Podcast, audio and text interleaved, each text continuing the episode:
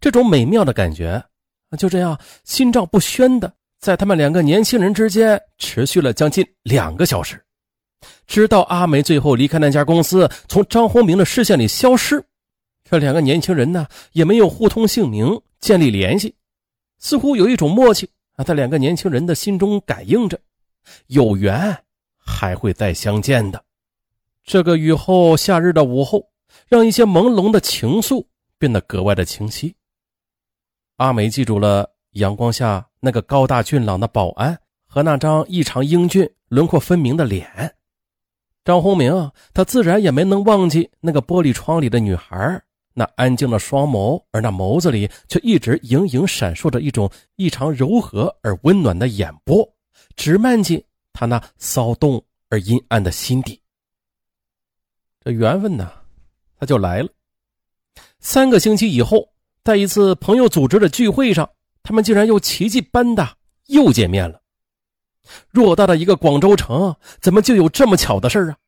天意呀！两个人同时惊叹。于是啊，他们就相识、相恋了。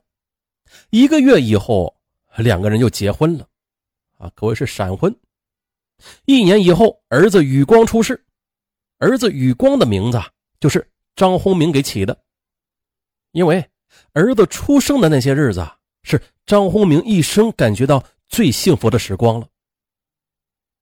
然而，这样的感觉并没有能够持续多久，张宏明就厌倦了。之所以厌倦，是当时压根就不知道自己身在福中，压根就不懂得珍惜。从张宏明重重的叹息声中。我看见两行热泪正从他那消瘦的脸上奔涌落下。我是一个有罪的人，我是个恶魔。我有今天，完全是罪有应得。最终，阿梅带着儿子离开了张宏明。那是在一个骤雨初息的清晨。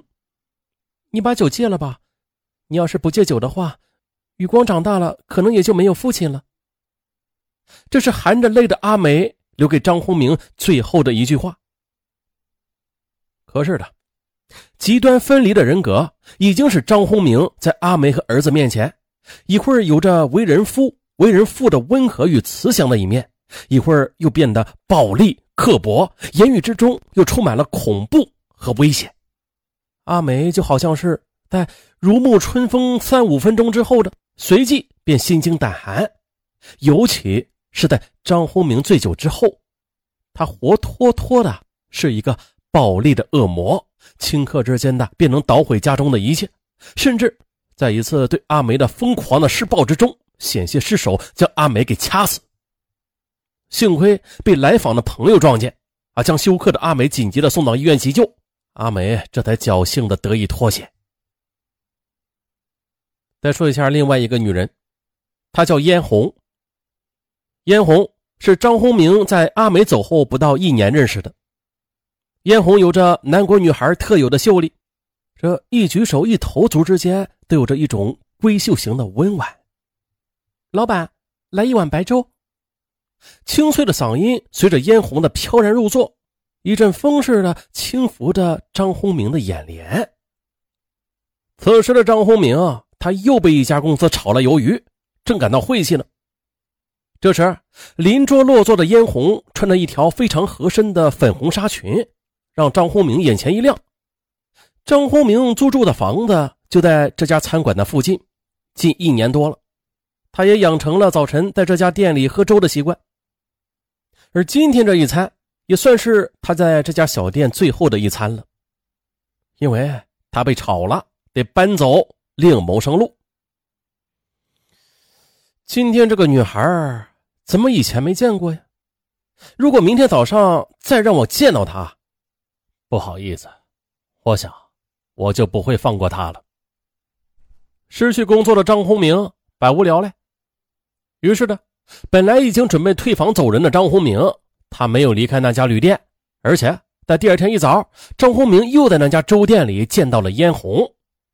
这一天是那年的四月七日。这是一个对于张宏明和嫣红来讲都极其特殊的日子，不，应该说是极其不幸的日子。据后来嫣红讲，那天早晨，他原本是打算草草的吃过早餐之后就直接打道回府，而且呢，他连回四川的车票都已经买好了。他所在的一家国有公司派他到广州来出差，可是他做梦也没有想到，就是这一趟差事，就这一次邂逅，就让他掉进了恶魔的掌中。接下来的热恋，让嫣红毅然的便辞去了他在四川的工作，又靠着他的积蓄，他和张宏明在广州过起了同居生活。嫣红的善良和妩媚。也着实的让张宏明着迷。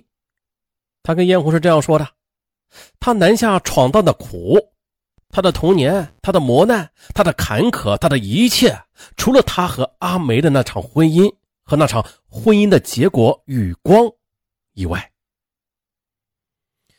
张宏明那跌宕起伏的经历，不但没有让嫣红却步和犹豫，反而的是更加深了他对张宏明的好奇和痴迷。”甚而让他平添一种同是天涯沦落人的认同，尤其是张宏明的童年，这更让嫣红心生怜惜。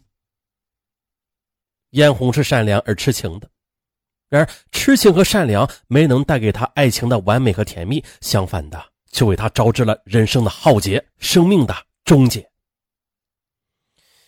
为爱痴狂的嫣红包容了张宏明的一切。包括他的反复无常，他的疯狂和暴力，只要能够拥有他，对于嫣红来讲，生命中就再也没有第二件事了。嫣红铁定了心，一定要说服张宏明和他一起回到老家，从此相依相伴，携手走到人生的尽头。功夫不负有心人，一年以后，张宏明随了嫣红的心愿，跟随嫣红回到他家乡长江边的一座美丽的城市。去结婚登记过日子，他们并没有刻意的去选择，只是等到结婚证拿到手之后就回家了。嫣红又惊喜的发现，今天是四月七日。这一发现让嫣红一阵惊喜，因为这一天刚好就是在那个粥店巧遇的日子。嫣红暗喜天随人愿，就这样甜蜜的憧憬着未来。可是他却全然不知，噩梦正在一步步的朝他逼近着。